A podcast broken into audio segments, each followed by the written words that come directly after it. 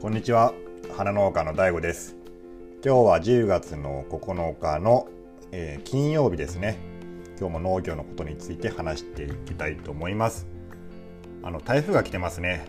えー、僕が住んでる九州の方は、えー、ちょっとそれるあのコースになったんですけどあの関東とかですね。あの東海地方の方は、えー、もしかしたらま上陸するかもみたいなことをねさっき天気予報で見ましたので、まあ、そちらの方にねお住みの方は、まあ、十分にね注意してください、まあ、僕に言われるまでもないでしょうけどね。一応あのそういうことです。で、えっと、今日の話はですねえーまあ、タイトルをつけるならばですね「現代農業というとんでも雑誌」というタイトルをつけました。で、えーまあ、この現代農業っていうのは何何かというとですねこれは雑誌なんですね。え、まあ、農業をやられてる方に、え、とってはすごくあのもう身近な雑誌だと思います。え、まあ、なんならね結構購読してるとか、まあそうね、定期購読してるっていう人もね結構多いんじゃないかなと思います。でこの現代農業なんですけどえっ、とねまあいろんな意味であのとんでもだなっていうふうに、まあ、さっきとんでもって言いましたけどねそういうふうに思ってます。まあ、いい意味と、まあ、悪い意味っていうのはね僕僕はですよ僕はそういうふうに思ってて、まあ、愛情とね、えー、まあ憎悪が憎悪って言ったら言い過ぎですけどね、まあ、そういうのがね、まあ、両方の感じを持ってるんですよ。でその現代農業についてちょっと紹介します。で現代農業は、えーと、農文教っていう一般社団法人が発行してる雑誌ですね。で、えっと、現在ですね、さっき調べたんですけど、発行部数が20万部あります。で、この20万部っていうのは、なんか姉妹誌があって、えっ、と、歌かまっていうのと、あともう一つ、何だったかな、ちょっと何だか忘れたんですけど、その3つの雑誌合わせて20万部っていうことだったんですけど、多分ほとんどね、現代農業だと思うんですよね、8割、9割方。で、これ結構あの、あの、すごい数字らしくて、えっ、ー、とね、えー、と同じ月刊誌で、あ、現代農業は月刊誌ですね。で、同じ月刊誌で比べると、あの、文藝春秋っていうね、有名な雑誌がありますけど、あれよりか少し下ぐらい、半分ぐらいかな、まあ、半分、もうちょっといってると思うんですけどね、でもかなりね、あの、そういうのと比べても、全然遜色ないぐらいの部数を、あの、発行してるらしくて、しかもですね、この現代農業っていうのは、その部数伸ばしてるらしいんですよね。僕何年か前にこの話は聞いたんですけど今はどうなんですかね。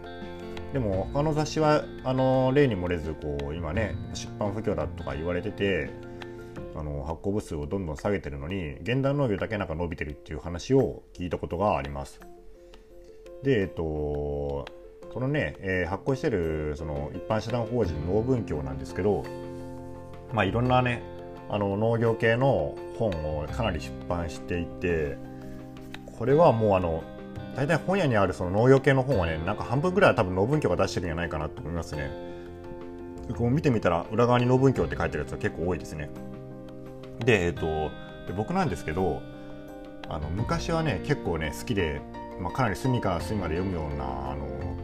雑誌だったんですけど最近はあんまりそのそこまでその熱を入れて読まなくはなりました、まあ、好きなんですけど、うん、まあその気になるところがあったらパラパラって読むぐらいですね。で、あのどういうことがね書いてあるかっていうのをちょっと紹介します。であの特集記事っていうのはあのありますよねどんな雑誌にも。で現代農業ももちろんあるんですけど、まあ、例えばね今月号ですね。今月号はえ、っとねロープの結び方紐とかロープの結び方の解説みたいなのがね、えー、そういう特集でしたね。で他にもね先月はあの柿渋の効能みたいな感じ。柿渋っていうのをね柿でこうなんかなんか作るらしいんですよね。その柿渋エキスみたいなの。でそういうのの、まあ、使い方とか、まあ、その作物にかけるといいみたいなこととかですね、えー、そういう話もあったし、まあ、あと酢とかね。塩とか、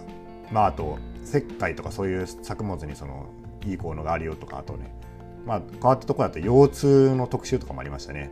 まあ、腰痛を和ら和らげるために、まあ、どういうのことするかとか、まあ、どういう道具がいいとかっていうのが、まあそういう特集もありました。でえっとねこう今紹介したのあので分かると思うんですけどあの民間農法の紹介っていうのがやっぱメインコンテンツですね。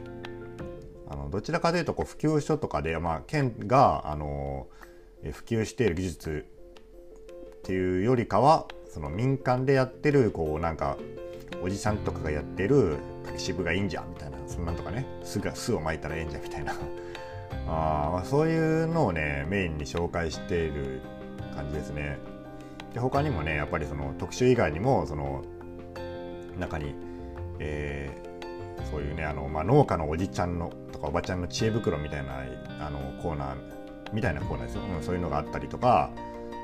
まあ、結構ねそういう、まあ、雰囲気的にはそういう感じですね。その民間農法っていうのを紹介。でそういうねその情報をどうやって集めてるかっていうとこう株に乗って社員が集めてるんですよ。でその社員っていうのはあの通称普及員っていうふうに言われててでなぜ普及員かというと定期購読を普及してる人たちなんですよね。つまりま営業の人ですね。それがそのまあ株に乗って農場農場というかその畑田舎の畑とかを回って、まあ、農家の人と話しに行ったりとかねしに来てるんですよ。でうちにももちろんね来たことがあるしあのー、それでねあのまあ誰それで来てから、まあ、どうするかというと、まあ、もちろんその定期購読を進めていくんですけど、まあ、他にも農文教が出してる本ですね。さっき言ったような本を、まあ、あの進めてきたり、まあ、僕もねこう昔トマトをやってる時は、まあ、3万円ぐらいするなんか分厚いトマトの本買ったことがありますねその普及員の方から、うん、そういうことをしててでその普及員の人がその、まあ、立ち話なんかで農家の人から、まあ、変わった人知りませんかとかまあ、そういう情報をね集めてるんですよね。そういう情報を集めてで今度はそのまあ多分取材にあの面白本当に面白そうなところは取材に来るみたいな、まあ、そういうねあの情報収集をあのしてて結構面白いですよねそういう情報収集の仕方って。うん、だからね別にその、まあ、記者はもちろんいるんですけどあの、まあ、そういう定期購読を取る傍らそういうふうにやあの情報収集してるってことですね。そうだからそういうねなんか面白いこう農家のおいちゃんたちのそういう情報はね、まあ、よく集まってくるんでしょうけどただやっぱりね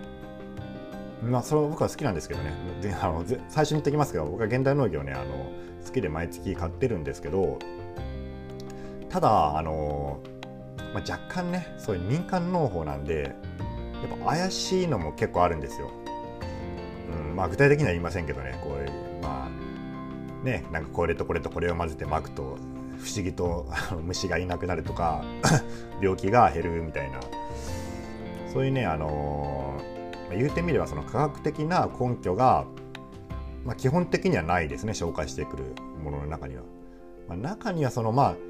ああるのもあるのかもしれないですけど多分ね基本スタンスとしてはそういう農家から取材したのをそのまま、まあ、出してうん、まあ、出してるっていうようなのが結構散見 散見というかまあまあまあ見られますね。だからねあの、まあ、僕のスタンスなんですけど、まあ、僕はねこうあのエンタメとして読んでるんですよね現代農業。だからその、まあ、あんまりねこうそこまでその、まあ、真剣に読んでないっつったらあれだけど、うん、だからあのあんまりその系統しすぎない方がいいですね、うん、あの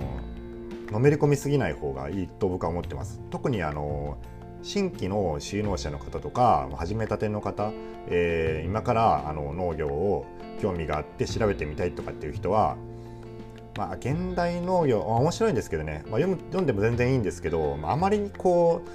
う、うん、必要以上にこうすごいこうやっぱすごいこと書いてあるんでそのすごいことっていうかいいことをねこれやったら絶対いいとか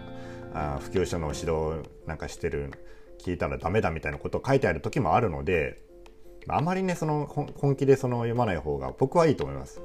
であのー、ここからですねその新規の人とか今から農業を知りたい人の、えー、ために、まあ、僕がそのおすすめする雑誌っていうのをね、えー、いくつか2つほど紹介しますあもちろん現代農業も1つですけどあとね、えー、農耕と園芸っていうこれも結構有名な雑誌やと思うんですけどこれおすすめですね。で、これは、えっとね、毎月のその月刊誌ではなくて、年に4回発行されていますね。3ヶ月に1回ですね。だから、あのー、これはですね、まあ、現代の世とはちょっと違って、やっぱエンタメとして見るのは、あちょっと地味ですね地味な雑誌やと思いますしかしですねこの内容がまああの科学的な根拠に基本的にはもう基づいているのであの参考にしていいと思いますね全然この書いてることはですね。うんあのちゃんとね研究されたこう論文とかをもとにこうあのそういう記事が載ってたりすることが多いのであのこういうのはねあのちょっと地味で面白くないって思うかもしれないけどこっちの方が僕はおすすめします。